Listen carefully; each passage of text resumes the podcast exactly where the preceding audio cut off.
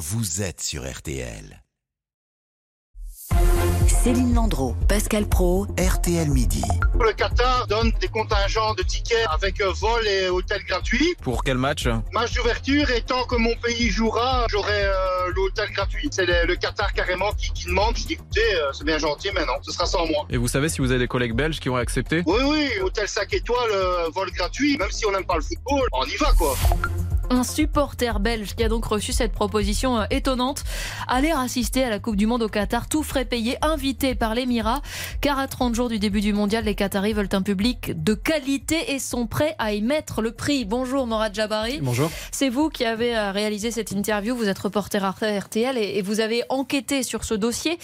D'abord, on précise bien que le souci du Qatar, c'est pas tellement de remplir les stades. hein. Il y aura des spectateurs de toute façon pour assister au match. Non, l'objectif, c'est d'avoir dans les tribunes de vrais supporters. Oui, c'est ça, vous l'avez dit, des supporters de, qualité. En fait, le petit État gazier veut faire en sorte qu'il y ait le moins de spectateurs locaux en tribune. Le pays du Golfe tente d'inviter le maximum de supporters venant des pays en compétition. Ils veulent... euh, pas des spectateurs qui sont euh, de- du, du cru, c'est-à-dire du, du pays. Ils veulent euh, des spectateurs euh, français, belges, le, le plus possible. Ils et veulent pas, avoir- de footix, comme Par on disait exemple. jadis. Ils veulent des vrais supporters. Voilà, ils ne veulent pas de personnes complètement désintéressées par, par le match. Donc le, le Qatar avait déjà procédé à ce, ce petit, ce, ce- Subterfuge. ce petit subterfuge. Euh, C'était lors de la Coupe du Monde 2015 de handball. Il y avait euh, 60 supporters espagnols qui avaient, qui avaient pu vivre la compétition, tout frais payé aux frais de c'est vrai que c'est pas le sujet essentiel pour le Qatar, mais ça coûte combien? Très, très cher, évidemment. Euh, un billet d'avion, c'est plusieurs euh, centaines euh, d'euros. Euh, L'hébergement, c'est plusieurs centaines d'euros.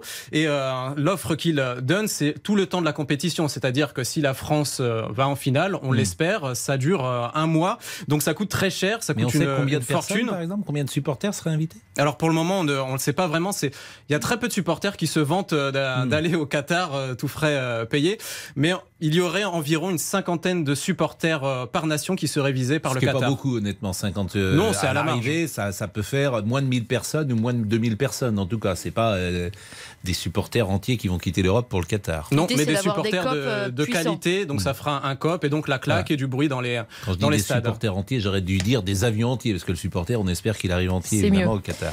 Euh, toutes les nations sont concernées, Morad Alors il y aurait plusieurs dizaines de, de nations euh, qui seraient euh, surtout les pays en, en déficit euh, de supporters. Euh, par exemple la Belgique, il y a moins de 1000 tickets qui ont été euh, vendus euh, pour les, les premiers matchs. En France, on, on attend 3000 supporters environ.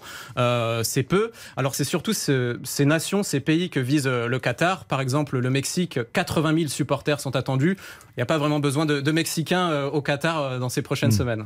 Et il y a peut-être des gens qui nous écoutent, par exemple des Français, s'ils veulent aller au Qatar et être invités gratuitement, il y a un truc? Alors ça, je je peux pas leur donner. euh, c'est pas une agence de voyage non plus. hein. En fait, ce sont des supporters qui sont ciblés, euh, reconnaissables, c'est-à-dire qui ont une expérience entre guillemets internationale, qui ont fait plusieurs euh, compétitions, Coupe du Monde, Euro, euh, disciplinés.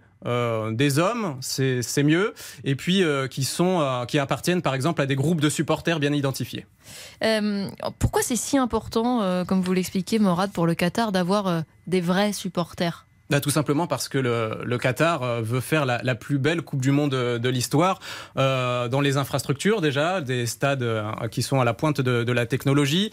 Il va avoir une cérémonie d'ouverture qu'on annonce euh, grandiose et donc ils veulent une fête, euh, une grande fête en tribune avec euh, des supporters qui feront du bruit, comme dans, dans les autres Coupes du Monde euh, passées. L'idée, c'est de ne pas avoir, voilà, de pas revivre, euh, par exemple, la Coupe du Monde En Vous avez vécu, je 94 crois, aux États-Unis. Ah non, c'était bien aux États-Unis, c'était mais formidable. avec des la Coupe du spectateurs Monde. qui n'étaient pas forcément supporters. Euh, c'était, il y avait un tel enthousiasme et euh, le public américain est tellement formidable dans tous les domaines d'ailleurs que euh, on n'a peut-être pas vu effectivement qu'il manquait euh, les supporters qui existent en Europe qui sont plus connaisseurs, disons-le. Vous avez raison. Mais c'était une belle Coupe du Monde en 94.